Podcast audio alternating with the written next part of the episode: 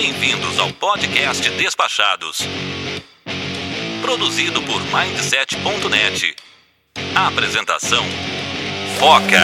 Olá, caro áudio spec! Eu sou o Foca e você está no Despachados, o maior e melhor podcast de viagens que tem a melhor e mais cheirosa audiência da podosfera brasileira e que está em busca de um destino para mochilar do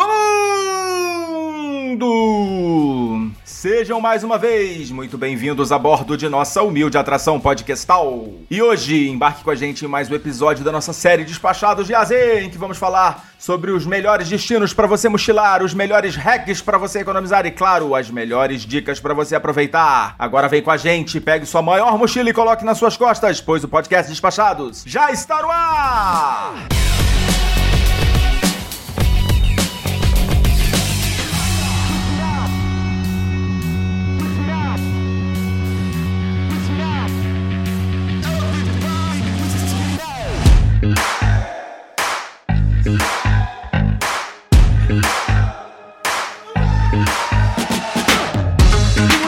A gente está começando hoje esse episódio com uma excelente notícia. Hoje a gente está iniciando uma nova parceria aqui no Despachados e é claro, é uma parceria que tem tudo a ver com a gente. A gente está apresentando hoje para vocês uma empresa muito legal e inovadora que tem uma proposta super diferenciada que é o Outlet de Passagens. E eu vou explicar agora o que é o Outlet de Passagens, que é uma plataforma de venda de passagens rodoviárias que vai te oferecer descontos de até 50% e é desconto real, não é metade do dobro não. E como que funciona essa plataforma? Vamos lá entender como a gente vai economizar muito aí na nossa próxima viagem rodoviária, tá bom? Começando pelo início, né? Primeiramente, você acessa o site outletdepassagens.com.br e lá você informa o dia e o período que melhor te atende, tá? Manhã, tarde ou noite, ou madrugada também, e é aí que a mágica acontece. A plataforma vai buscar junto às empresas de ônibus parceiras um horário com um super desconto e é desconto de verdade, tá, pessoal? Essas passagens são emitidas pelas empresas tradicionais que operam as linhas regulares e que, logicamente, vão te oferecer o mesmo conforto e principalmente a mesma segurança nessas rotas, tá? Você vai pagar bem mais barato e vai viajar do lado de alguém que pagou lá o dobro do que você tá pagando no mesmo ônibus, na mesma rota, como se você tivesse comprado a sua passagem no guichê, tá bom? É, eu fiz algumas simulações aqui, tá? E, por exemplo, na próxima semana, um ônibus executivo do Rio para São Paulo está custando acima de 100 reais em qualquer horário, pelo Outlet de Passagens, você consegue essa mesma passagem por R$ 49,99, que é um valor simplesmente inacreditável, tá? Só título de comparação, uma passagem aqui do Rio para Friburgo, que é aqui na região serrana, bem próximo aqui, duas horas e meia de viagem, custa mais que esses R$ 49,99. E o que é melhor, você não precisa de cupom, não é promoção de final de semana, é desconto de verdade para você sempre que você precisar. E é claro que você, caro áudio spec que nos acompanha aqui no Despachados tem sentido na pele a dificuldade que a gente tem passado com preço de passagem aérea e essa parceria com o Outlet de Passagens não podia vir em melhor hora. Entra lá no outletdepassagens.com.br e segue o arroba Passagens no plural, tá? Até porque vai ser impossível comprar uma passagem só. E além desses descontos absurdos, você também vai encontrar nas redes sociais aí do Outlet de Passagens algumas promoções pontuais, tá? Que eles conseguem ainda fazer algumas ações promocionais em algumas rotas, tá? Então vai lá agora e começa a planejar a sua próxima esticada. Eu mesmo vou aproveitar para ir em São Paulo nesse próximo final de semana. Depois eu vou voltar aqui para contar para vocês como tudo correu, tá bom? Mas eu já adianto que o Outlet de Passagens conta aqui com selo despachado de qualidade e economia e vocês sabem que a gente não faria isso se não fosse real, tá bom? A gente vai falar muito ainda do Outlet de Passagens por aqui. Fica ligado aqui no Despachados que como sempre você vai se dar bem com as melhores dicas e agora tá na hora da nossa pauta. Senhoras e senhores ouvintes do podcast Despachados, sua aeronave encontra-se em solo e o seu embarque está autorizado. Sabemos que a escolha do conteúdo é uma decisão do cliente. Por voar com o podcast Despachados, obrigada.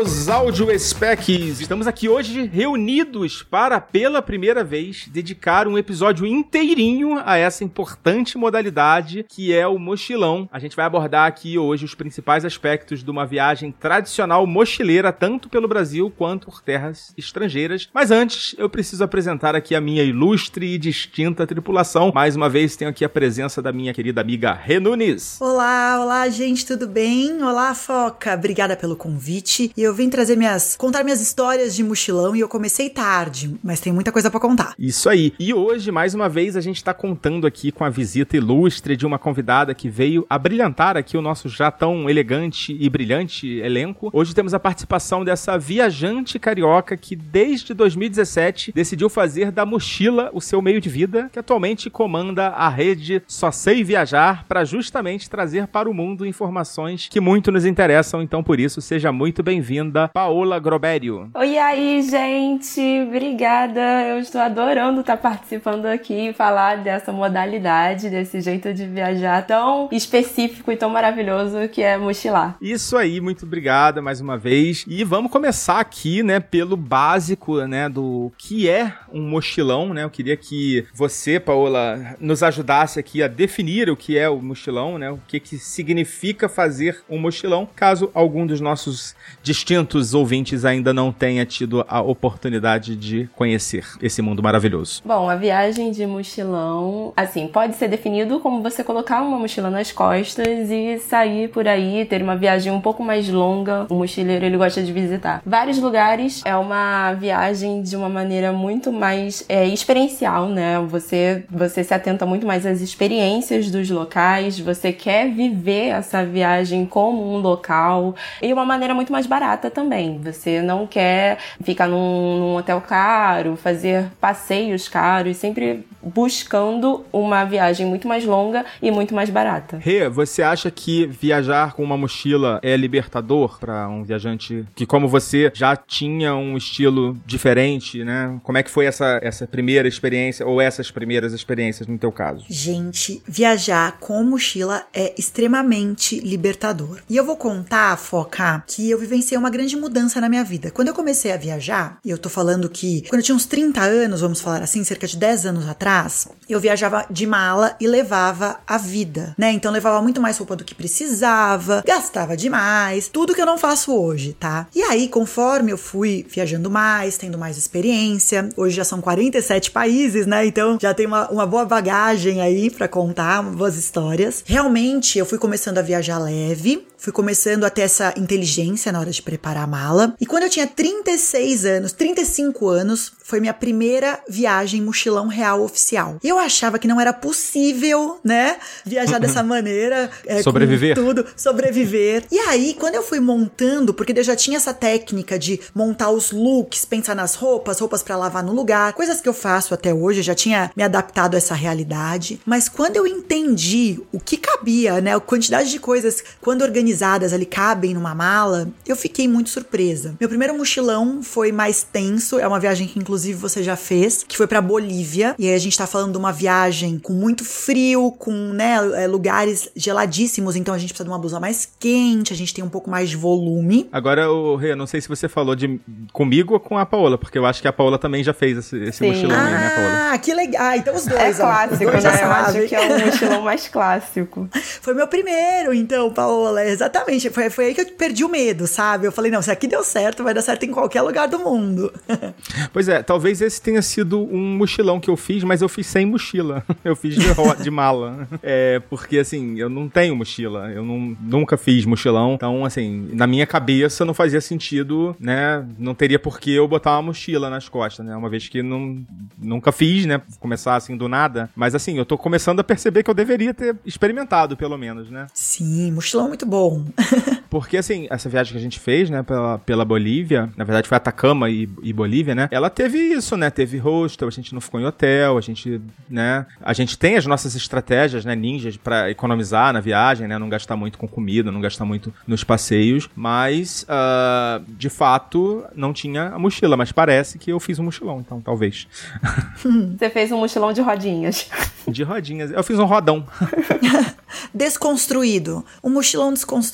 Exato, exato. Agora, a, a Paola mencionou duas coisas aqui que eu já vou começar a, a explorar um pouquinho, né? A questão do tempo de viagem, né? Você mencionou que a viagem, tradicionalmente, né, ela se. ela pode representar viagens mais longas, né? Eu acredito que não necessariamente, né? Você pode fazer um mochilão mais curto, mas é muito comum, né, que as pessoas passem mais tempo na estrada. Então, assim, o que que você acha que isso traz de consequências para o estilo de viagem? E na prática, o que que muda, né? Você ficar mais tempo longe de casa. Paola. Bom, eu acho que assim, assim, você passar mais tempo no mochilão não necessariamente você passar mais tempo num lugar, né? Que isso daí já também é um outro tipo de viagem. Mas essa mecânica de você explorar o país de uma maneira muito mais intensa, de uma maneira muito mais, eu vou dizer local, mas eu acho que seria a palavra, é porque eu não tô conseguindo encontrar a palavra, mas eu, eu de uma maneira muito mais local, o país, você tem umas experiências muito mais locais, muito mais vivas, quando você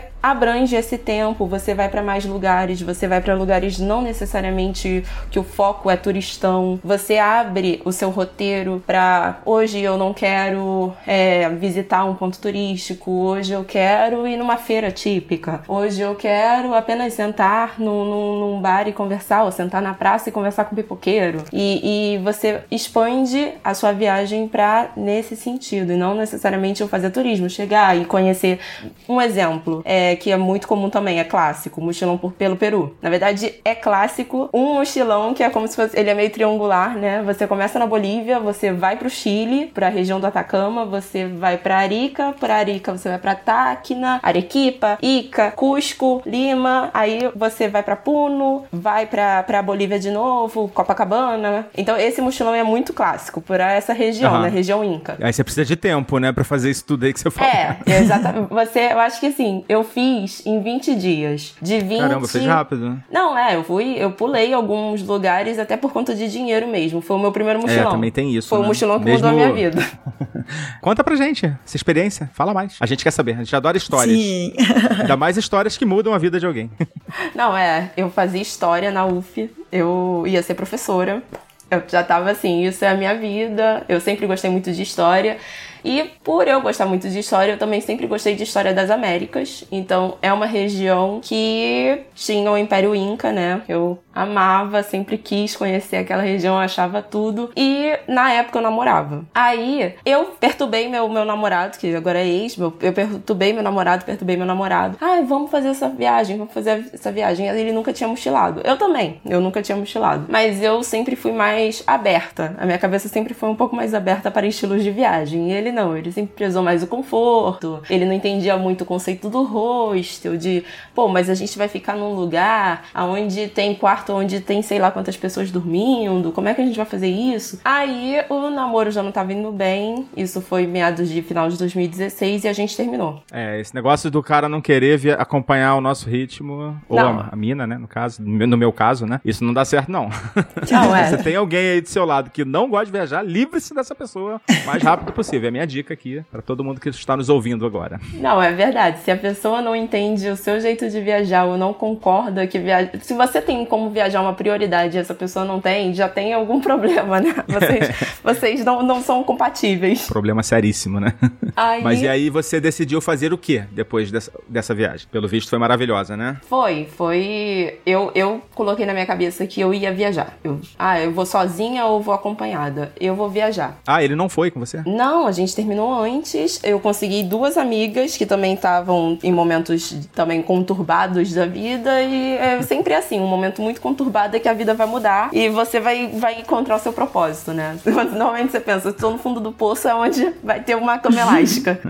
é, e assim, uma coisa impressionante também é que as mulheres parecem que têm mais essa disposição. Eu tenho percebido isso. E já tenho percebido isso nas minhas últimas viagens, e como é mais comum, principalmente em hostel, né? Ver mulheres até mais velhas, às vezes vezes, né? Não, não necessariamente jovenzinhas, né? Na estrada, né? Sim, eu acho que. Na verdade, eu conheço muita gente que mudou de vida também trabalha com criação de conteúdo, que é mochileira, que o start foi isso, né? Foi um relacionamento que fracassou. Ah, e você quer ver um exemplo? A gente tava fazendo a pesquisa, né, pra, pra pauta e a gente procurou algumas pessoas, né? 100%, aliás, 100% não. Eram umas oito, oito perfis que a gente pesquisou, eram sete mulheres e um homem de mochilão, né? Perfil de mochileiro ou mochilão. Então, isso também dá uma amostra, né? Eu acho que as mulheres têm um espírito mais, mais livre, Bem mais intenso. Não sei nem se é. era essa palavra que você tava querendo lembrar naquela hora. Eu gosto de falar que a palavra liberdade é feminina. É, é verdade. É Então, verdade. realmente, a gente, a gente é mais livre. Vamos dizer assim.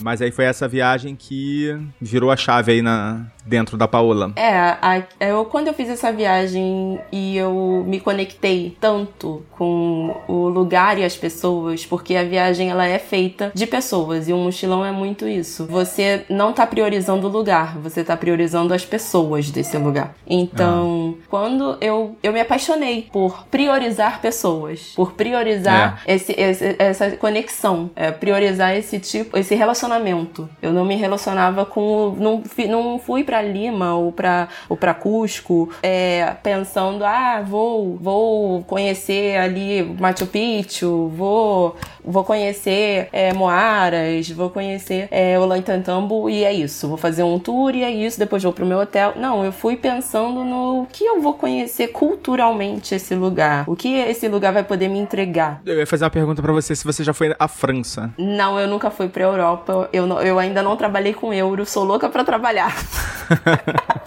Não, mas eu vou te dar uma dica aqui séria. Não vá pra Europa com esse mindset, porque você vai se decepcionar muito. Se você quiser ir pra, pra Europa, não, pra França, desculpa. se você for pra França com, esse, com, esse, com essa intenção de se conectar com as pessoas, é provável que você vai ter problemas. Vá pelo lugar, vá pela torre, pela, pelas alamedas. desculpa ser um pouco pessimista aqui. Não, agora eu tô super curiosa. Me fala por quê. porque os franceses são nojentíssimos. Não conhece a fama dos franceses? Não fazem questão nenhuma, né? Disso, Nossa, da simpatia. zero. Ainda mais você falar inglês, né? Chegar falando é. inglês é. pior ainda. A gente, to- toda vez que eu vou pra lá, eu, eu dou uma estudadinha no francês. Não que eu fale alguma coisa, mas sabe o Google Translator lá, o tradutor, eu fico treinando umas palavras pra tentar fazer amizades. É, mas é difícil, é complicado. Rê, você, em relação assim ao tempo de viagem, muda alguma coisa pra você? Bom, muda assim, eu vou ser muito sincera, gente. É, 40 anos, né? Eu tenho uma sensação que cada vez eu não. Assim, a viagem muito longa tem me incomodado, né? Eu acredito que quando começa a chegar perto dos 10 dias, eu já começo a querer voltar.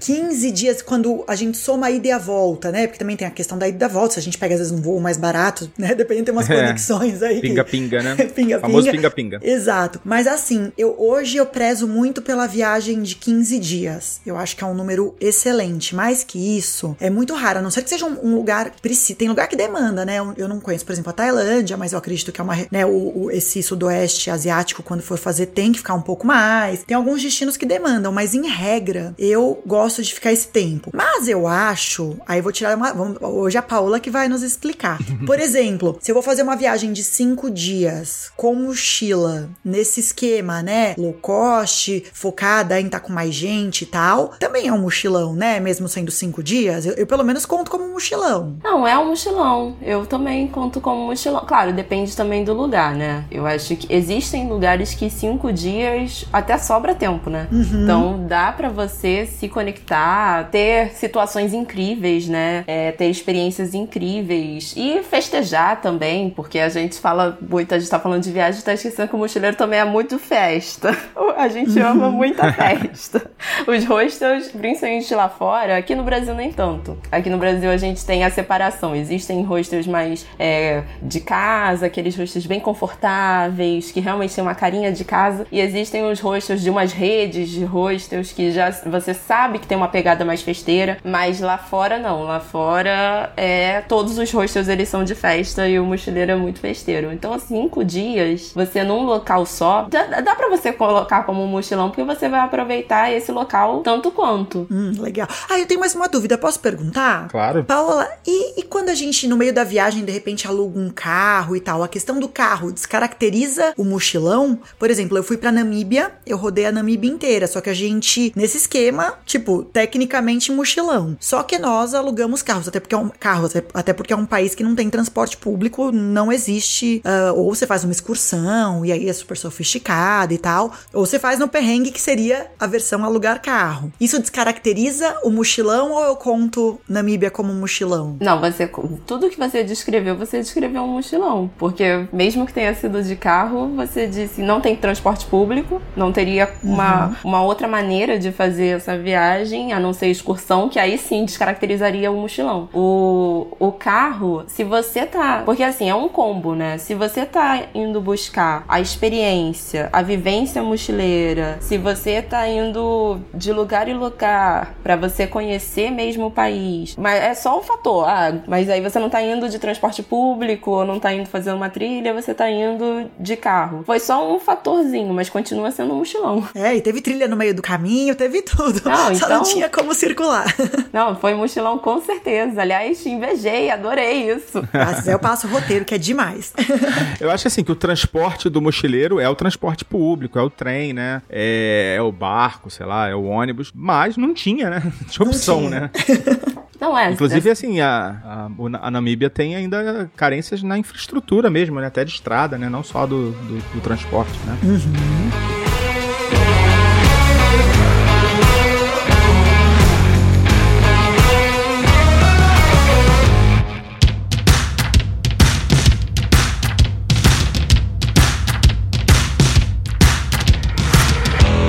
Agora sim, a gente tá falando aqui de mochilão, mochilão, mochilão, né? Das, de tudo que envolve, mas assim, tem uma coisa importante que é a, a mochila em si, né? Então, assim, qual é a. Assim, existem marcas de mochilas boas e imagino que sim, né? É, como que faz para comprar? Onde compra? É caro? Vocês têm uma ideia de custo? Uma mochila, assim, durável, né? E que vá atender a necessidade de vocês e futuramente, se, se Deus quiser, as minhas também. Como que a gente faz para pesquisar sobre esse tema? Você tem alguma coisa já no seu blog, na sua, nas suas redes, é, Paola? Tenho, eu tenho no meu Instagram e no meu blog indicando é, algumas marcas conhecidas. A mochila, ela é um investimento. Ela não vai ser baratinha. Ela também não vai ser. Existem, por exemplo, a Dalter, ela é uma marca que a mochila é caríssima. Ela vai chegar e ela vai passar de mil. Mas existem algumas outras marcas, como a Quechua, é, Trilhas e Rumos, que a mochila ela vai ser 500, 600 reais. E assim, ela tem uma durabilidade boa. Comprar uma mochila para daqui a um ano, a mochila não não aguentar, começar a rasgar, começar o fecho é, a, a prender, aí já não, não vale. A mochila é, é como eu falo que, assim, a minha mochila tem até nome. Eu chamo a minha mochila de Gertrudes. Ah, Gertrudes. é. Simpático. Meu, meu marido me chama de Gertrudes. E assim, meu nome é Renata. e ele me bem, né? chama né? de Gertrudes o tempo todo. Até vou, ele vai dar risada na hora que ele escutar o capítulo. Gertrudes é muito bom, né? É muito, ele me chama perto de todo mundo. Às vezes eu tô, às vezes em live, ele fala: E aí, Gertrudes, e você? Eu, agora já sei que sou eu, né? No começo eu.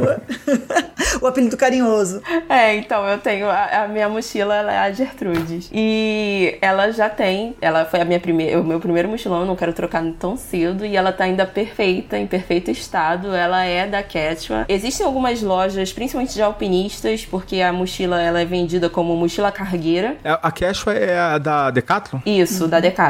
É, é bom que é fácil, né? Tem, é fácil de, de encontrar, né? Não é, tem lojas. Tem as lojas espalhadas online, por aí, né? E é uma mochila muito usada. Paula, e quantos litros você recomenda? Eu acho que você começa a usar mochilão, você pode chamar uma mochila de mochilão a partir de 50. 50 litros é um. É um você pode usar para 5 dias, para 10, para 15 ou para um ano viajando. Assim, ela tem. Ela, ela é o tamanho ideal para você levar é, as suas coisas de uma maneira que não vai ficar muito pesado para você, porque também se esse mochilão passar, eu acho que quando passa de 9 quilos, o mochilão ele começa a virar um problema. Você vai conseguir levar para sua viagem, mas você já vai com dores, você vai cansada, você no final você já está odiando o seu mochilão, você não está mais aguentando levar aquilo dali.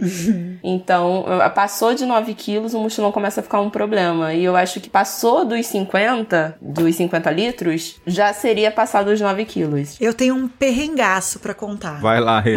Bom, eu comecei a viajar, né, com mochila. E aí eu, eu emprestei a mochila de um amigo, um grande amigo do Tatá, que é triatleta, sempre viajou o mundo. Ele falou: não, pode usar, não vou usar minha mochila por um tempo. Ela era enorme, maravilhosa, assim. Acho que era 90 litros, 80 mais 10, porque tem aquele negócio do mais, né? Que tem um saquinho que você aumenta e tal. Eu acho que ela era 80 mais 10, uma coisa assim. E aí eu fui até quando eu fiz a Índia, que daí foi quase um mês de viagem pela Índia, eu tava com ela, uma mochila maravilhosa. E aí um certo dia eu falei, bom, é hora de devolver, né? Acho que eu já tinha feito umas cinco viagens com a mochila emprestada. E aí, o ano passado, fui comprar minha primeira mochila minha mesma. Fui comprar, peguei da mesma marca da dele, é, estudei pra caramba, como a Paola falou, né? Até vi esses nomes que ela falou. Estavam super caras as mochilas. E aí eu falei, ah, já conheci a dele, já sei que é boa, vou pegar. Inclusive eu peguei uma intermediária, tinha até uma linha mais barata dessa marca e uma linha mais cara eu peguei a intermediária. Fui pro Egito. Cheguei lá, tava muito abaixo do limite dela, tá, gente? Muito abaixo. Entre duas, uh, numa, a gente viajou de ônibus, foi mega perrengue. Tava eu e uma amiga, né, rodando o Egito. Mega perrengue, uma viagem super cansativa de ônibus. Nossa, péssimo, assim, mó trânsito. Quando a gente chega, estourou uma alça. Do jeito,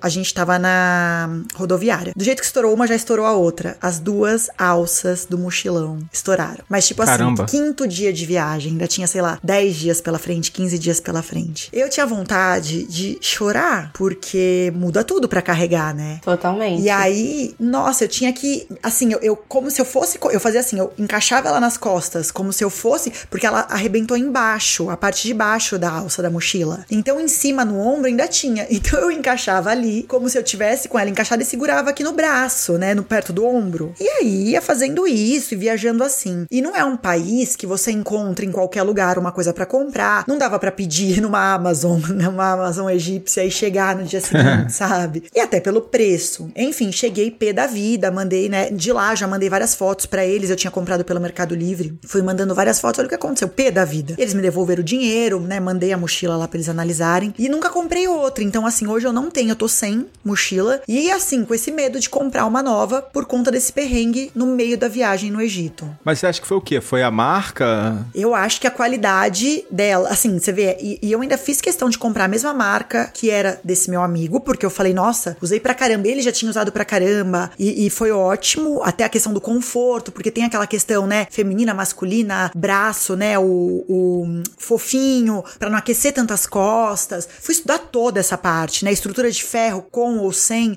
fui estudar tudo. E aí ela estourou, mas juro, também depois eu fui olhar, essa parte, como eu comprei pela internet, eu não tinha analisado isso, também não sei se eu ia analisar antes, mas essa parte de baixo onde estourou era muito frágil, gente. A hora que eu olhei, eu falei, cara, não era possível, não ia, não ia segurar mesmo, sabe? Era uma de 70 ou 75 litros e eu não lembro quanto qual era o limite dela de peso, mas era muito grande e eu tava em torno de 8 quilos. Eu tava muito abaixo do que era, era, era o limite dela. É. Deixa eu aproveitar essa parte de volume e peso. Geralmente elas entram como bagagem de mão, porque assim, a Paula falou dos 9 quilos, né? Até 10 quilos, teoricamente, considerado ok, né? Então. Pra bagagem de mão. É, ela entra como bagagem de mão. Eu consigo viajar como bagagem de mão nunca me pararam. Eu não sei se foi uma sorte, mas eu também sempre tento colocar abaixo dos 10 quilos. E o, a de 50, ela realmente ela é do tamanho. Se você colocar do lado de uma mala, que também pode ser como bagagem de mão, ela realmente fica do tamanho. E, de, e desde que cobravam, né? Que começaram a cobrar a bagagem, desde quando começou, isso é inviável para o mochileiro, assim. É uma facada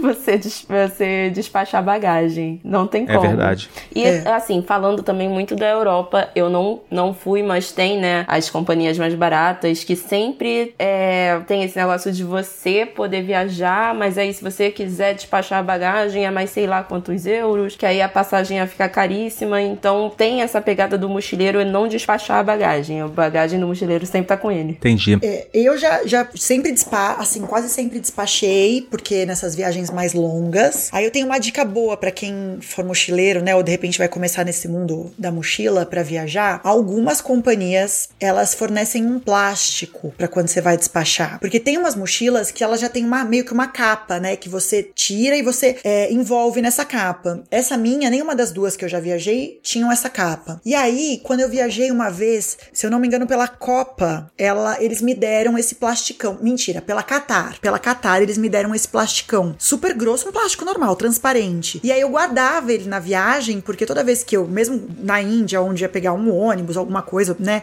Eu envolvia essa é, né, né, nisso daí. Porque quando você vai despachar, não é no despache, você não manda junto com as malas normais. Em, pelo menos em todos os aeroportos que eu já despachei, eles te mandam no, naquele lugar onde despacha bagagem especial. Prancha de surf, bicicleta, sabe quem viaja com esses outros itens? Você vai para lá e despacha lá, né? E geralmente também, em alguns lugares, não chega na esteira, né? Ela fica num cantinho, eles colocam num cantinho para você pegar. E até por conta disso é bom que parece que não estraga tanto. Pelo menos eu nunca tive problema no uh, avião quanto a isso. Eu, para quem carrega equipamento, eu carrego equipamento fotográfico e, e profissional, né? Então o que, que eu faço? Eu levo uma tipo uma eco bag, uma bolsa facinho de depois de dobrar. Eu coloco todo o meu equipamento nessa eco bag. Então eu, eu essa daí eu tenho que levar como mala de mão e a mochila eu despacho. Geralmente eu faço isso. Não, eu vou com as duas mesmo. Eu também eu levo equipamento, drone, computador e eu vou com como se fosse a mochila de ataque que eu caracterizo como a bolsa, né? Você pode levar uhum. a mala de mão, mas uma bolsa. Então essa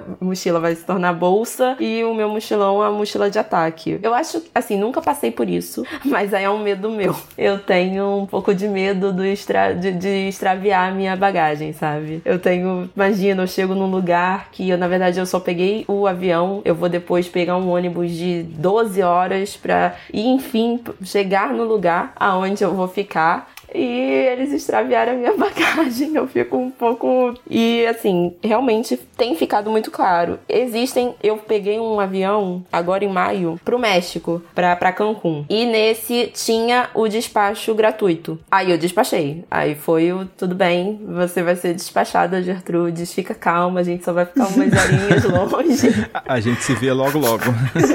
Sim, mas era porque era gratuito, porque realmente eu tava vendo um dia desses, o valor que tá, tá chegando a 200 reais despachar bagagem. Eu fico, gente, como assim? É, e tem que tomar cuidado na Europa, porque na Europa geralmente eu já passei muito por isso, deles falarem assim: a tua mochila tem que entrar naquele suportezinho, não sei se vocês já viram, é um suporte super magrinho, que é o tamanho máximo, principalmente na low cost, né? Eles fazem a gente encaixar a mala ali. É um suporte de metal que você encaixa a mala de lado e se ela é maior que aquilo, se ela não entrar ali, aí não tem escolha e tem companhia aérea que é o preço da passagem, né? É um preço de uma passagem inteira. Você tem que pagar ali na hora. Sim, exatamente. Por isso que eu falei dos do 50 litros, né? Que os 50 litros, ele uhum. realmente ele fica do tamanho de uma do, da maior mala é, da bagagem de mão, né? Legal, é bom saber.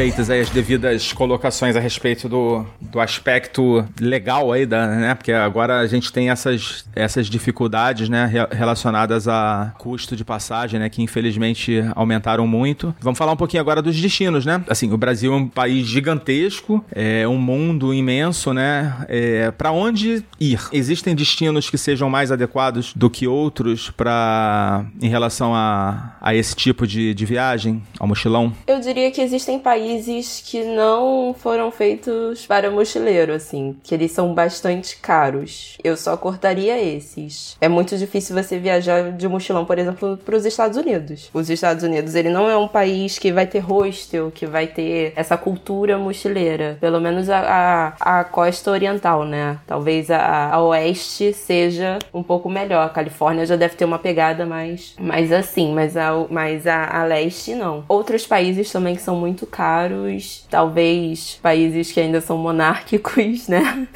É, Mônaco, esses lugares, eu acho que para mochileiro não deve ser muito bom. Agora, é muito difícil a gente encontrar um lugar que não sirva para mochilar, assim chegar dentro do Brasil, eu acho que existem locais no Centro-Oeste que eu sinto dificuldade por não dirigir. Por exemplo, o Pantanal. O Pantanal é um lugar que é bem mais complicado para você fazer um mochilão, sabe? Mas assim, Nordeste brasileiro é completamente adequado. A infraestrutura mochileira já tá tranquilíssima. É o Sudeste daqui, né? Minas Gerais, São Paulo, Rio, eles já é, o Espírito Santo já estão bem acostumados. O Sul também, a região de Santa Catarina, então é muito, muito, muito essa pegada mochileira. O Brasil, o Norte, Pará e Amazonas é ok. Eu, o Tocantins não tanto. Eu fui em outubro para Palmas e eu acho que Palmas só tem dois hostels. Então assim, ainda tá começando, talvez daqui a alguns anos a gente possa falar que ah, Tocantins está preparado. É, eu não fui para os outros lugares, Roraima, Acre, Rondônia, para poder falar, mas como é muito difícil chegar lá, a passagem é muito cara, é, ou então chegar só de barco e tem alguns trâmites assim bem perrengões assim para você chegar de uma maneira bem mais econômica. Se você quer economizar é muito mais complicado. Talvez não seja um local tão preparado assim para o mochileiro, sabe? Sabe uma coisa legal que eu fiz no Tocantins de mochilão assim? A gente se hospedava nas fazendas que recebem pescador. São uns quartos super simplesinhos, né? Tem uma galera que viaja muito para esses lugares para pesca, mas assim, pesca simples, tá, gente? Nada sofisticado. E aí eles têm, né, na beira dos rios, tem essa. São quartinhos, assim, com banheiro, e é muito voltado ao pescador. E a gente se hospedou lá. Eu fiz ano retrasado, foi muito legal. Não, sim, você fazer essa. É um, é um mochilão mais. tão ecoturismo, né? Você tem que botar a sua viagem para esse lado. Uhum, é verdade, é isso mesmo. Tem uma carência de transporte público, tem tem uma carência. Eu acho que, assim, eles estão começando a entender esse tipo de viagem. É um, é um estado também jovem, né? Então, assim, eles estão, assim, agora que tá, olha, existe esse tipo de viajeiro também, não, é, não esse tipo de viajante, não é só o, o que vai fazer o, o pacote do Jalapão, ou o pacote da Chapada das Mesas, ou do Serra Gerais. Existe também o que vai por aí, né? Que quer visitar as cidadezinhas e quer conhecer o, o, os locais. E você, Rê, você tem recomendações? Ou, ou dicas aí para quem tá começando? Olha, eu, na verdade, eu até me considero uma iniciante nesse mundo. Por mais que eu já tenha feito muitas viagens nesse estilo, eu, eu vou meio na sorte, sabe? Assim, tipo, será que vai encaixar essa viagem ser um mochilão? E acabou que essas que eu contei que eu já fiz, né? Ou eu tinha alguma amiga mais experiente, que já era mais mochileira, tipo a Índia, né? Que a gente tava em sete mulheres, então já, já, já tinham pessoas mais acostumadas. Hoje em dia, eu sempre, quando eu vejo um destino, por exemplo, agora eu tenho Jordânia e Israel. A Jordânia, a gente vai fazer mochilão né? Inclusive acampar, a gente tá vendo todo esse esquema. Eu não sei se Israel é viável, então eu acho que isso que a Paola falou é muito importante, né? Analisar o destino, porque às vezes também a gente quer fazer um mochilão no lugar, mas o lugar não tem condições de receber dessa maneira, né? Então também não é muito aquela coisa de, ah, eu quero, eu vou fazer. A gente tem que realmente conseguir se adaptar. Por isso que eu até perguntei do carro, por exemplo, a Islândia. A gente viajou toda num esquema super mochilão, rodando de carro, pegando uns lugares super legais para ficar, assim, até com o pessoal que, que tinha um pessoal mais velho viajando viajando por lá, mas super assim de hostel e tal. Mas é um lugar também que tem que alugar carro. Então é, é importante é, ponderar o que, que, vai ser feito, né? Hoje em dia eu vou de acordo com. Eu, eu danço conforme a música, né? Eu testo até para ver se realmente é viável e pela segurança também, para não abusar. Eu mesma, essa semana, né, a gente fechou a passagem de Israel, no dia seguinte teve o bombardeio. E agora a gente tá nessa expectativa, né? Nossa, é verdade. Uhum. Não, no dia seguinte, eu, eu fechei na madrugada, no dia seguinte foi o bombardeio. E era uma coisa que a gente não tava esperando, eu tava pesquisando pra caramba. Então talvez até mude, né? Como eu entro pela Jordânia, talvez fazer Jordânia com outro lugar, a gente vai ver. Mas, né, vamos, a gente quer uma viajar, a gente vai se adaptando. Verdade. É, normalmente, os, é assim, Israel é um país caro, a Islândia também, né? É um país considerado muito caro, todo mundo fala muito sobre isso, tipo, quanto é claro. Muito caro. normalmente, esses países que são caros, assim, eles não são para mochileiros, assim, eles, eles, eu não sei nem se eles pensaram um dia em, em ser. eu fico pensando. Não, mas são. Na Islândia, assim, a gente só viajou com mochileiro. E mochileiro norueguês. É que assim, o, nós brasileiros, infelizmente, nosso dinheiro tá muito complicado, né? Porque se você pega um francês, o francês faz muito mochilão com criança, né? Muito louco. Eu amo ver aquelas mães com o nenenzinho ali, super agilizada. Então eu acredito que é, essa diferença de dinheiro é um, é, acaba criando uma grande distância. Mas, por exemplo, a gente pegou, a gente conheceu muitos casais de americanos fazendo mochilão pela, pela Islândia. Então, Então, realmente, às vezes, pros outros países a diferença não é tão grande. É que pra gente, a gente só comia, é, ia no mercado, comia sanduíche, comia coisa de rua o tempo todo, a gente comia um dia em restaurante. É muito fora da nossa realidade mesmo. É, isso é com certeza. A realidade do, do sul-americano é outra, né? É, infelizmente.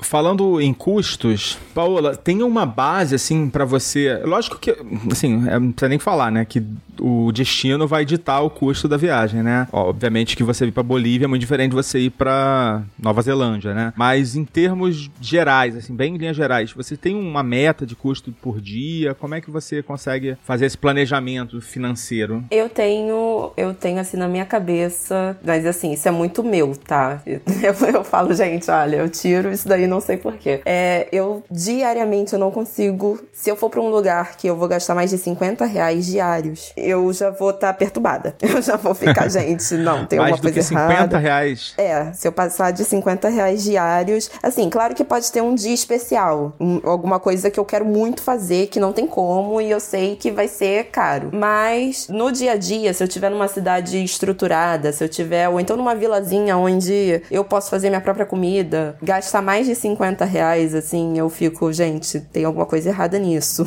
Eu não preciso gastar isso. Normalmente o mochilão, ele é muito barato, sabe? Dá pra você, porque é o que eu falei, dá pra você é, comprar sua própria comida e fazer a sua própria comida. Você não necessariamente precisa ficar comendo na rua. Você vai comer, assim, de uma maneira gastronômica, vai fazer um turismo gastronômico pra você conhecer a culinária do local. Você quer saber qual é o prato típico. Mas, assim, não tem essa necessidade de todos os dias você fazer isso. Então é uma coisa mais especial, assim. De resto, tu vai no macarrão e salsicha. Você vai ficar. Aí num dia você vai lá junta com outras pessoas, porque ainda tem muito isso, né? Essa convivência, o, o hostel, se, se o hostel, eu já peguei hostel que tá vazio, né? Aí eu fico, pô, me ferrei. Mas o hostel que tá lotado, que, tá, que tem muita gente, começa a compartilhar, né? Ah, olha só, você hoje vai fazer o quê? Ah, eu vou fazer o arroz. Ah, eu vou fazer o... E quando você vê, você fez um banquete com várias é, opções de, de alimentação e todo mundo tá comendo super bem. E quando você viu, você gastou 10 reais, assim, no que você Ai, comprou. é tão legal conhecer mercado, né? Eu sou apaixonada por visitar mercado nos lugares. Ai, eu amo também.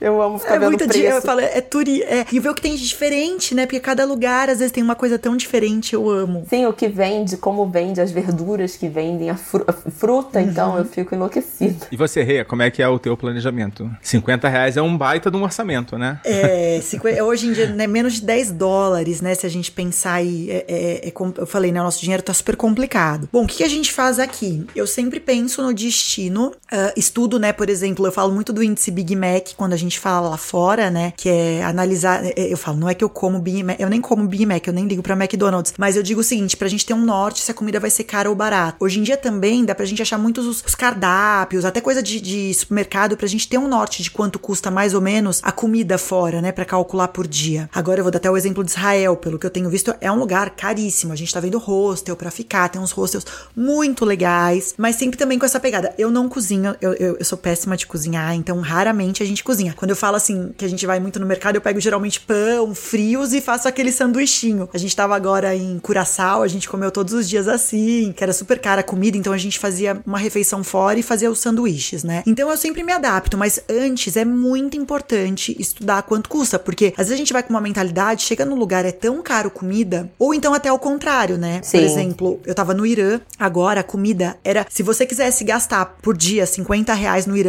você gasta tranquilamente, você se vira, você faz muita coisa, come muito bem. Então também tem isso. Às vezes a, a Ásia, né, a gente tem alguns lugares que tem uma opção boa com preço de comida, né? Às vezes a passagem aérea é muito pesada, mas depois dilui na viagem em si, né? Então eu sempre acabo analisando, eu e o Tata a gente coloca um limite e a gente sempre gosta de conhecer um restaurante ou outro, mas assim, é sempre um evento. A gente trata muitos restaurantes como um evento e eu, hoje em dia até analiso também se vale a pena pegar o café da manhã ou não, porque tem muito hostel também que tem café da manhã, né? E às vezes dependendo do preço vale a pena, mesmo ah, quando a gente foi pra Dinamarca, em Copenhague, que também é muito caro, tinha café da manhã no hostel, super gostoso, já virava meio que o nosso almoço, né? Aí você vai adaptando. Sim, eu ia falar isso. Eu acho que o, café da manhã, eu, eu sempre gosto de pegar lugares com café da manhã, porque o café da manhã ele pode virar é, um, o café da manhã, o almoço e um, e um lanchinho que você surrupiou um iogurte.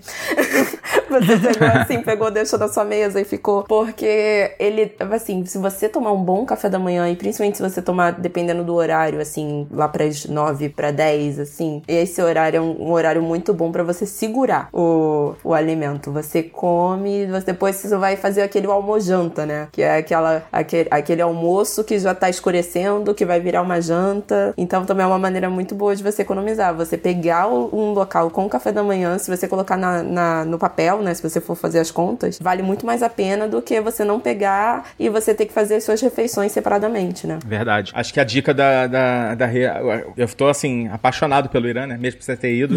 e acho que pode ser. Será que dá pra fazer mochilão no Irã? Assim, tem a questão da, da, da infra deles, né? Eu acho que assim, o Irã, o que eu recomendo, a infraestrutura deles é surreal. O que eu acho, por exemplo, hostel eu não lembro de ter visto, não foi uma. A gente não pesquisou na época, na verdade. Como eles têm muito turismo interno, eu não tenho certeza se existe, acho que vale a pena pesquisar. O que é difícil? Eles não estão em Booking, não estão hotéis.com, né? Você não consegue fechar um hotel no Irã como em qualquer outro lugar, por conta do embargo americano. Então, enquanto existe o embargo, tem essa dificuldade de como que você vai encontrar. Então, o que eu encontrei foram alguns sites ingleses. Então, você quer fugir da, de agência, tem alguns sites ingleses que intermediam para você comprar, porque você não consegue negociar com o hotel. E também ir, chegar no lugar na sorte, se vai encontrar ou não, até pela barreira da língua, eu não acho que é legal. Então, o que eu recomendo no Irã? Investe, gasta um pouco mais, de repente fecha por uma agência, ou mesmo se não for por agência, fecha por um site mais seguro, que te passe alguma segurança desses sites ingleses, por exemplo, e investir um pouquinho mais, de repente, num guia, né, em alguns lugares, não precisa ser todos os lugares, a Cláudia mesmo contou pra gente, né, que ela tinha alguns lugares ali que ela fez com guia, eu acho que isso vale muito a pena, mas uh, para comer, ai, é muito barato, é muito maravilhoso. E até para entrar nos lugares também é muito barato, os lugares que são pagos, vale muito a pena. Nossa, deve ter sido uma viagem incrível, né? Foi uma das melhores da minha vida, tô, tá bem eu tô, recente. Tipo, caraca, Ian, cara.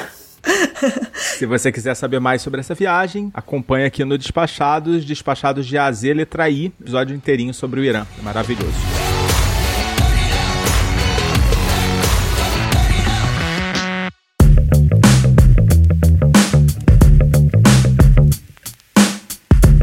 E agora vamos falar um pouquinho sobre comida. É, bom, a gente já falou um pouco, né, sobre os sabores, né, onde que vocês costumam procurar, assim, alimentos locais. Mas rola de fazer comida, Paola? Porque, assim, a gente sabe que a, a maioria dos hostels tem uma cozinha, né? Sim, eu acho que é meio que uma definição, né, do hostel. Além do quarto compartilhado, é uma cozinha compartilhada também, né? É, existem alguns lugares, alguns hostels que a cozinha ela é compartilhada, mas ela é muito pobre. Ela não é muito equipada, né? Aí isso complica um pouquinho mais a nossa vida. Mas viajar de mochilão é fazer comida também, assim, porque é você, é para economizar, você acaba um dia, tem que ser você colocar, vou colocar, vou ficar quatro dias num local, dois dias eu vou comer fora, os outros dois dias é eu vou cozinhar, porque eu acho que faz parte também, é, é uma parte também muito importante para a interação do rosto. Sim, sim, é a cultura, né? Do... É, é, e você realmente conhece muita gente fazendo isso. A cozinha, ela é uma coisa que agrega, sabe? Você... A comida, ela agrega, né? Diferente no restaurante, ou em casa, ou cozinhando no hostel, é um momento importante, é muito legal, né? E você, e por exemplo, você tá no hostel, você tá com pessoas do mundo todo. Não só do, do local onde você está, mas você tá com pessoas do mundo todo. Então também é uma ótima oportunidade de você conhecer novos lugares, né? Você começa a conhecer novos lugares pela boca.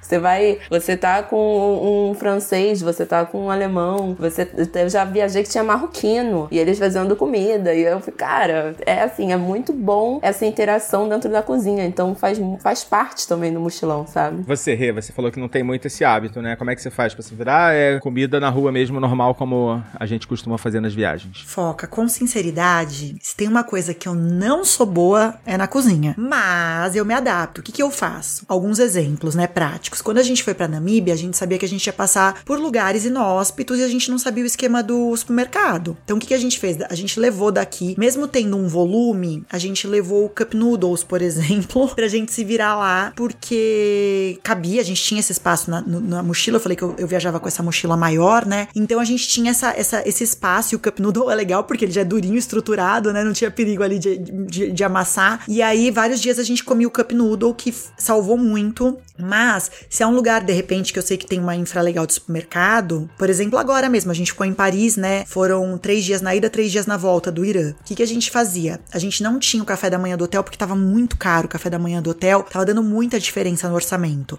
Então, do lado, tinha uma boulangerie que custava 3, 3 euros, um super sanduíche. Então, a gente já deixava, né, saía para correr, fazia um monte de coisa, nananã. E aí, depois, tomar, comia isso que já era meio que um café da manhã almoço, né? Um sanduíche maravilhoso, aquela baguete deliciosa, crocante. E aí, eu amo um supermercado. Então, a gente sempre vai, compra. Ainda mais na Europa é o mais fácil, né? Porque sempre tem queijo bom, tem um, um belo, aquele, o ramon, né? O presunto cru, tem sempre aqueles pães incríveis. Fiz a mesma coisa no em Curaçao. Levo sempre alguma coisa térmica, né? A garrafinha térmica, alguma coisa assim também para carregar água fresquinha, né? Para carregar alguma coisa, até o vinho, né? Dependendo do lugar, se é praia, a gente compra a garrafa do vinho, deixa ali guardada e aí leva, né? Para não ficar comprando vinho também, que às vezes é super caro dependendo do destino. Aí não Europa, né? Para os outros destinos. Então a gente sempre se adapta. Agora parar para cozinhar, uh, fazer um arroz, fazer alguma coisa, eu já não sou, não é muito minha praia não. Eu sou mais de adaptar. É, tá certo. A gente vai até onde a gente se permite também, né? Não, não adianta querer forçar a barra numa, de algo que não faz parte do que a gente é, né? Só porque é, a gente tá nessa, nessa onda, né? Rê, você também mencionou que é, no caso do Irã, né? Foi, teve mais dificuldade para reservar. Mas assim, eu acredito que no geral não, não tenha muita diferença, né?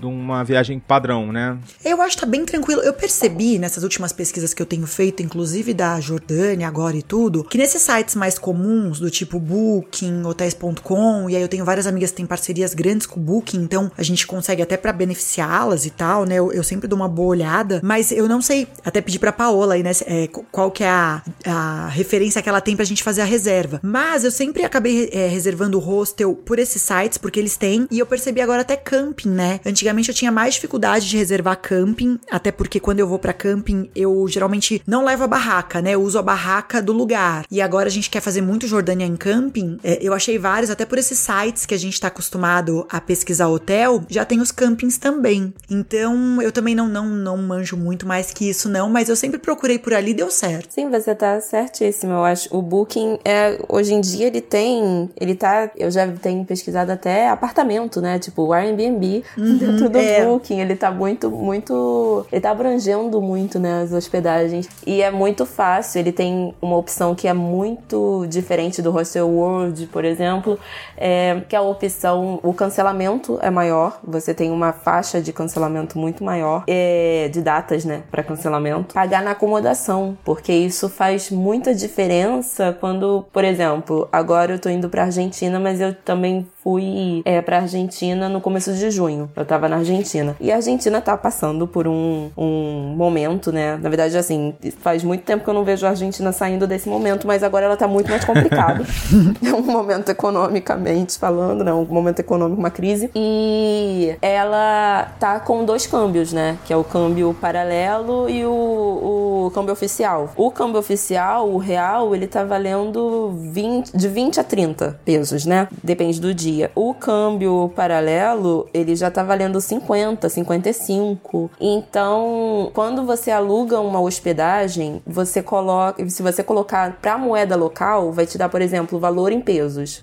É, vou reservar um hostel e vai dar, sei lá, 9 mil pesos para os dias que eu vou ficar. E eu vou ver pelo. Se eu for colocar para pagar no cartão, se eu for colocar para pagar online, eu vou pagar pelo câmbio oficial, ainda vou pagar IOF. E se eu pagar no local com a moeda local trocada pelo o câmbio paralelo, eu vou pagar muito mais barato. Eu vou pagar o peso a 55 e ainda não vou pagar o IOF. E isso acontece com muitos lugares. Você, você tendo a opção de você pagar no local, você vai pegar é, a moeda daquele dia que pode ser muito melhor do que a moeda no dia que você foi reservar, entendeu? Você vai sair ganhando, vamos dizer assim, né? Você vai economizar um pouco mais. Então, esse o Booking ele tem essa possibilidade que o hotéis.com também tem muito do cancelamento, mas a rede do hotéis.com não é tão grande quanto a do Booking e do o Hostel World, assim, já foi já foi o tempo. Eu acho que ele já foi um, um site muito forte para hostel, é, mas hoje em dia ele deu uma caída, assim. E camping, você falou sobre camping, realmente o Booking agora começou a ter os campings e é maravilhoso, né? Porque Você vê camping antigamente era você tem que entrar é, no contato com a pessoa, você vai, uhum. ah, tem disponibilidade, pode reservar, ou então aí a pessoa normalmente, dependendo do camping, se o campo for muito roots, vai falar, não, é só você chegar. E você fica, ué, gente, mas e se, e se tiver Exato, lotado? dá medo. e se tiver lotado, como é que eu vou fazer? Com o Booking, você já vai ver o, as fotos do camping, você vai ver as pessoas comentando sobre o que elas acharam do camping. Então, assim, nisso eu acho que foi um grande ganho pra gente, né? Pro viajante, eu acho que isso foi um grande ganho. Essa, essa abertura de camping, de hostel, para sites também, né? Pra não ficar uma coisa só do. só o, as dicas do, do, do mochileiro, né? As dicas do, de quem faz camping. Ah, esse hostel, esse camping eu já fui, é muito bom. Liga pra lá, vou te dar o um número. Você fica, caraca, estamos em 2022. é, passa um fax aí, vai, galera. Deixa eu te fazer carta. outra pergunta. Couchsurfing você já fez ou já considerou? Eu já considerei, eu nunca fiz. Eu sempre acabo é, indo pra hostel. É, no começo foi por medo. Eu tenho, eu tenho um pouco de receio, assim. Eu acho que, claro, que você, você tem como você fazer com mulheres. Eu acho que isso daí daria muito mais. Você fica. Quando você faz com uma couchsurfing feminina, você fica mais tranquila. Eu sempre tive um pouquinho de receio, porque. E, e eu tenho essa coisa do eu tô invadindo realmente a realidade de outra pessoa, né? Eu, eu, eu gosto de chegar com calma. Peraí, até onde eu posso ir? Então, eu já tive vontade. Eu acho que é uma maneira também muito fácil de baratear, principalmente em grandes cidades você ficar na casa de alguém e você já vai trocar uma ideia muito forte, porque a pessoa é local, a pessoa vai te dar as dicas infalíveis que só quem é local sabe dar. E isso seria muito bom, mas eu ainda não tive, eu ainda não, eu ainda não tive aquele empurrãozinho, sabe? Do agora você vai fazer e você vai ficar. Eu já voluntariei em rosto, eu já tive essa dinâmica, mas ainda do Couchsurfing eu ainda não, não fui. Ainda não aconteceu.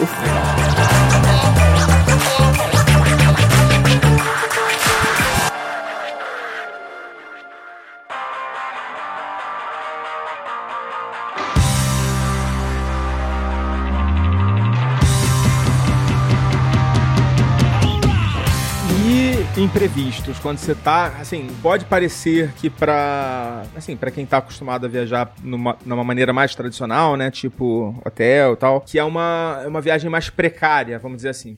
Não que eu tenha essa visão, tá? Eu, eu tenho vontade de fazer de verdade, é porque assim, hoje já, já não tenho, eu tenho uma certa dificuldade para encaixar na, na, nas minhas férias e tal, né? Não tenho tanto tempo, tem essa, essa série de restrições. Mas pode parecer que tenha um aspecto mais precário. É, quando o imprevisto acontece, mesmo se precavendo, né, acompanhando as dicas é, dos guias, de outros blogs e tal, isso é, é, é mais impactante? Talvez essa pergunta tá, seja mais direcionada para Rê, né, que ela tem mais a, a, visão dos dois mundos, né? Sim, bom, tem uns perrengues que são complicados. Eu vou dar um exemplo. Estávamos na Índia, é, na cidade do Dalai Lama, num hostel, né, super gostosinho e tal. E aí, a gente tava, devia ter mais ou menos uns 10 quartos. E aí era aquele quarto que eram, eram para duas pessoas pessoas cada quarto e tinha banheiro dentro do quarto. Só que acontece, a, o banho durava oito minutos, ou seja, quatro minutos para cada. Nós éramos em duas no quarto. Só que a gente tá falando de zero graus, a gente tá falando de uma montanha na Índia, tipo onde é muito frio, você via neve assim lá fora às vezes. E eu tenho muito cabelo, né? E aí, para lavar um cabelo em quatro minutos para tomar banho, e assim, a água ficava gelada, congelante. Não era uma coisa, ah, não, vou, vou tentar aqui no morninho. Não, não dava. Então, e aí a gente também tinha que ter o. A, a, todo mundo meio que tinha que estar tá na mesma vibe, porque se alguém abusasse no outro quarto, não sobrava pra gente. E foram alguns dias nessa cidade. Então, tem também essa coisa de se adaptar. E o, uma coisa que é legal de quando você começa a viajar dessa maneira é que você fica muito mais uh, solícito com as pessoas, né? Você tem que pensar no próximo, né? É a mesma coisa de compartilhar coisa na geladeira. A gente, né, muito desses lugares a gente ia fazer uma comprinha e deixava tudo na geladeira e cada um tinha o seu. Você tem que respeitar, você não vai pegar o da outra pessoa. Então, acho também que é importante pra gente ter esses limites, né? Também já aconteceu da gente dormir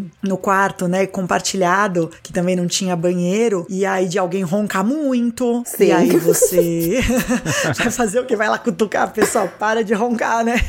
não parece ser má ideia, né? é, exato, mas assim, tem umas coisas, né, que, que você começa. Claro, é, é não é sempre. Eu tenho muito menos, eu tenho muito mais história tranquila para contar do que perrengue. Mas existe, né? Tem que estar tá preparado. Ter também o cadeado certinho para trancar as malas, porque ainda mais você vai passear, se você vai deixar alguma coisa lá, tem essa preocupação, né? Porque nem todo mundo é bonzinho também, né? Então, também tem essas, essas preocupações, assim, de, de manter a segurança, carregar suas coisas com você, dependendo, né? Passaporte, ainda mais tá fora do Brasil, enfim. Tem que ter essas preocupações. Sim, você, Tá certo. você sempre tem que pensar que o outro você não sabe de onde ele veio, né? Sempre tem que estar. Uhum. Você vai relaxar, você tá. Você é mais empático, você tem uma cabeça mais aberta, principalmente quando você viaja muito disso. Você sempre também tem que ficar na vigia. Você não pode pensar que, ai, todo mundo é amigo, todo mundo é irmão, todo mundo é parceiro e todo mundo vai respeitar o que você tem ou até mesmo o seu espaço, né? Tem gente que realmente invade o espaço, que você invade o espaço da sua cama. Você chega e tem coisa de outras pessoas em cima da sua cama. Você fica, ué, gente,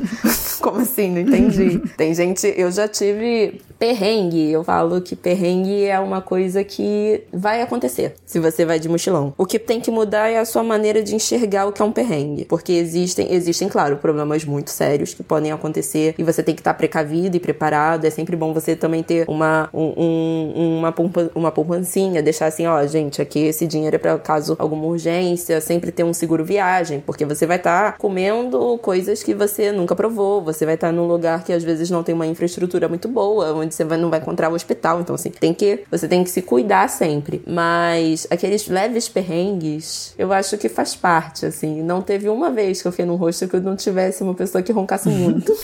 Por exemplo. É uma coisa assim que eu sei que vai ter gente com chulé. Vai chegar, vai verdade. tirar a bota. Caraca, meu irmão. Gente, que você, você sabe que a pessoa não tomou banho, sabe? Você olha assim e você fala, cara, você não tomou banho hoje. Eu tenho certeza, eu já vi essa cueca. Já tô vendo, já tem três dias essa cueca. Então, assim. Eu acho que o europeu é ainda mais que o brasileiro. Sim, não, eu já fiquei quatro dias na Amazônia. Eu tava. Eu fui fazer um pacote, né, de quatro dias, que também é como se fosse num hostel. Eu fiquei, eu fiquei no. É Juma Lounge o nome do. do... Aí eu, eu fiquei nesse, nesse hostel no meio da Amazônia e tal. E assim, eu era a única brasileira. Eram três franceses, dois homens e uma mulher. É, um alemão, que era casado com uma chinesa. E um neozelandês, mas que morava na Holanda. E eu fiquei quatro dias vendo as mesmas roupas de baixo deles. Eles não tomaram. Eu acho que assim, na cabeça deles é se eu tomei banho de rio, eu tomei um banho. eu só consegui. Tá valendo, né? E assim, foi um perrengue, porque, gente, é complicado, porque eu tentei dar sinais. Eu comecei a fazer um teatro. A hora do meu banho, eu ficava lá, eu separava todas as minhas coisas e colocava em cima da cama pra eles perceberem: olha, essa garota está tomando banho, talvez seria legal você tomar também. Então, assim, eu, eu ia. Hashtag fica a dica. É, e assim, eu comecei no final, gente, sem brincadeira. Eu não podia sentar, a gente, a gente ia fazer as experiências, né? Fazer trilha na mata, é, andar pelos igarapés e aí pescar piranha, sabe? Essas coisas assim, é, de- bem de imersão e tal. E a gente, eu, eu não, era uma canoa. Ah, Eu não podia sentar atrás, porque iria vir o vento e iria vir todo o cheiro de todo o CC do mundo. Eram brasileiros? Não, Não eram, gringos. Eram, eram, eram três franceses, um neozelandês e, e- e um alemão e uma chinesa. Então, assim, eu tava, cara, pelo amor de Deus. Eu sentava na frente, eu tinha que sentar no primeiro banco, porque senão eu. Gente, não, não tinha como.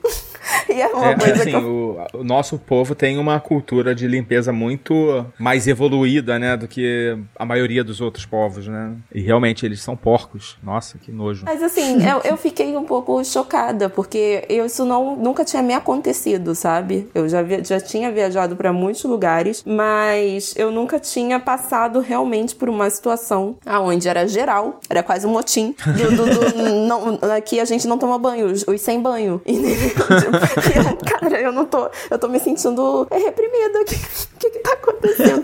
E assim, você fica, gente, um, um desodorante, então, pelo menos, por favor. Porque Pois a gente é, tá né? num calor de 40 graus, com 85, gr- é, 85% de, de umidade. Então, gente, pelo amor de Deus, a gente tá suando pra caramba. E assim, o, o corpo, ele tem o seu cheiro. Você entenda Tem. isso.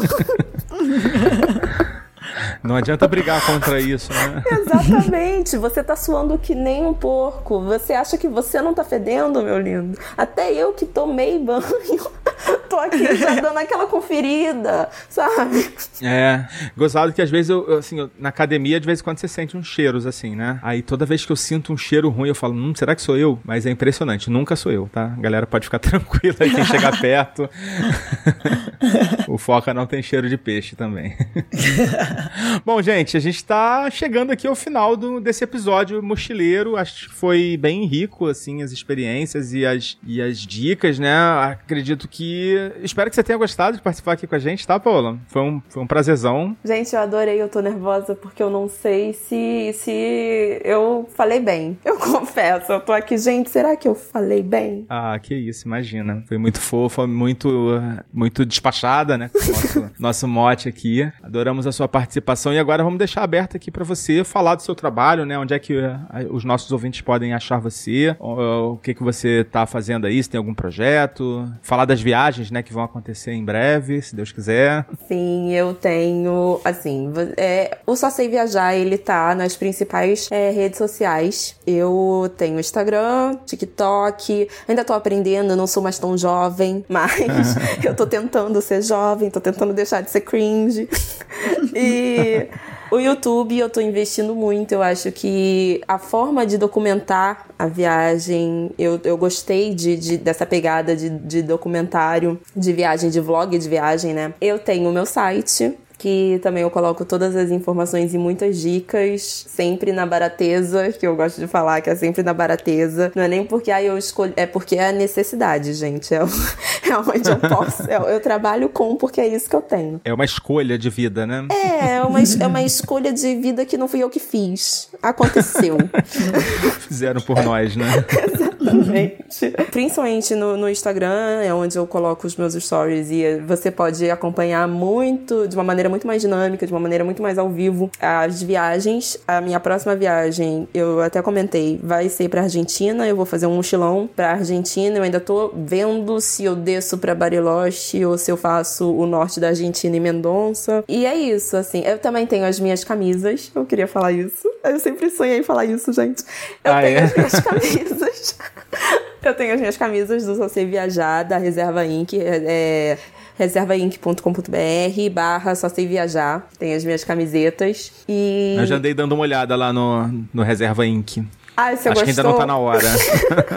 Ah, Mas em breve deve ter, deve aparecer alguma coisa lá também. Ah, eu, eu, eu fui nesse, nessa pegada. Eu sempre quis ter algumas estampas assim do Só Sei Viajar. Eu teve uma hora que eu, ai, quer saber? Vou, já está na, fui chamada. E é isso, gente. O Só Sei Viajar tá aí. É uma mulher viajando sozinha, de mochilão, na barateza e mostrando as suas experiências pro mundo e dando dicas e incentivando, né, principalmente, a você viajar. Que viajar é possível, é muito bom, é a sua mente ela engrandece e se liberta de alguns conceitos que a gente tem que depois quando você começa a viajar você vê que é apenas bobeira. É, tá certo. Muito obrigado mais uma vez e também nos despedindo aqui da Renunes. Gente, muito obrigada. Paola, muito prazer. Suas dicas aí muito preciosas. Tenho, tenho muitas anotações aí para as próximas viagens. Vou lá conferir todas as suas redes. Ô, Paola, a ela é tipo CDF, sabe? Que fica o- faz- gravando e anotando tudo no caderninho. eu fico aqui, gente, eu eu termino com três páginas anotadas. Faço a lição de casa. E aí também deixar o convite pra todo mundo ir lá no canal Renunes. A gente vai começar agora com a série do Irã. Então a gente tem falado tanto no Irã, agora vocês vão visualizar tudo isso. Vai ser legal. Ah, eu vou com certeza. Eu já tô aqui. Olha, quando você falou do Irã, você me colocou uma semente, hein? É, bora lá. E que precisar de dica, pode falar que eu vou amar te mandar. Tenho as anotações, tenho, tenho um livro pra te mandar. Vou adorar. É isso aí, gente. Daqui a pouquinho eu volto com os recadinhos.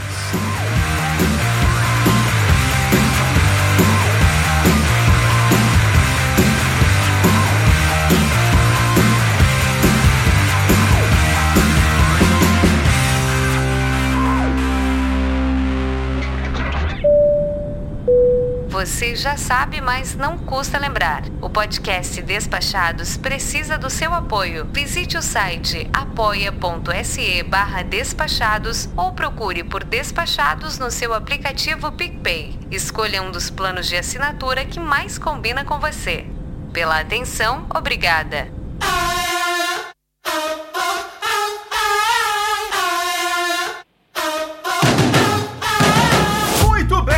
Chegando ao final de mais um episódio da nossa saga Despachados de AZ. Esperamos que você tenha gostado desse nosso episódio da letra M, que vem a ser o 13 terceiro episódio da série e vamos chegando a exata metade da nossa série. Temos mais 13 episódios pela frente, mas eu trago algumas novidades. Finalmente vou fazer uma viagem internacional. Vai ser curtinha, serão apenas 10 dias, mas com certeza serão intensos e eu vou fazer questão de compartilhar com você, Carol de Speck, todos os detalhes dessa viagem prometida e já vou marcar um encontro com vocês no mês que vem, outubro de 2022, se você está ouvindo isso em um futuro distante. Mas sim, teremos mais uma série Diário de Bordo, onde eu vou, ao final de cada dia, contar em áudios aí de 5 a 10 minutos, dependendo do quanto de coisa eu fizer naquele dia. Então fica ligado que mês que vem vocês vão ter mais esse conteúdo, além dos episódios semanais que a gente vai continuar lançando normalmente, para você não perder absolutamente nada do nosso rico conteúdo. E se você acha que esse nosso esforço em continuar produzindo conteúdo bacana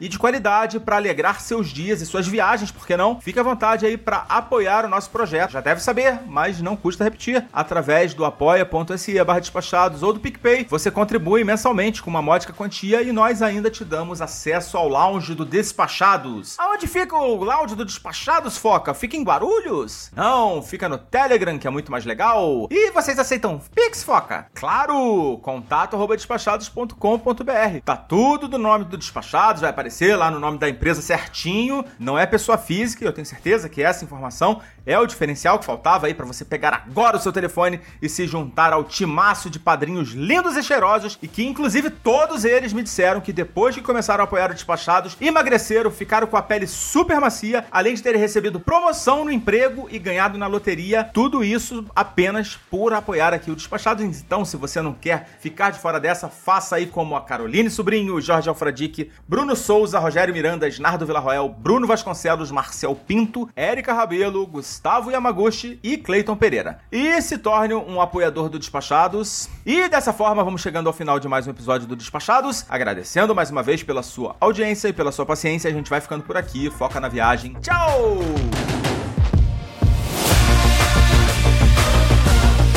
Podcast Despachados tem a produção e a apresentação do mamífero aquático Foca. Edição de áudio do Danilo Pastor. Identidade visual e arte da vitrine Vini Campos e Maiara Vieira. Vozes de Patrícia Treze, Patrícia Vieira e Alves Garcia. Produção de pauta Bruno Sérgio. Post do episódio de Bruna Yamazaki. Trilha sonora Upbeat. Realização Mindset.net.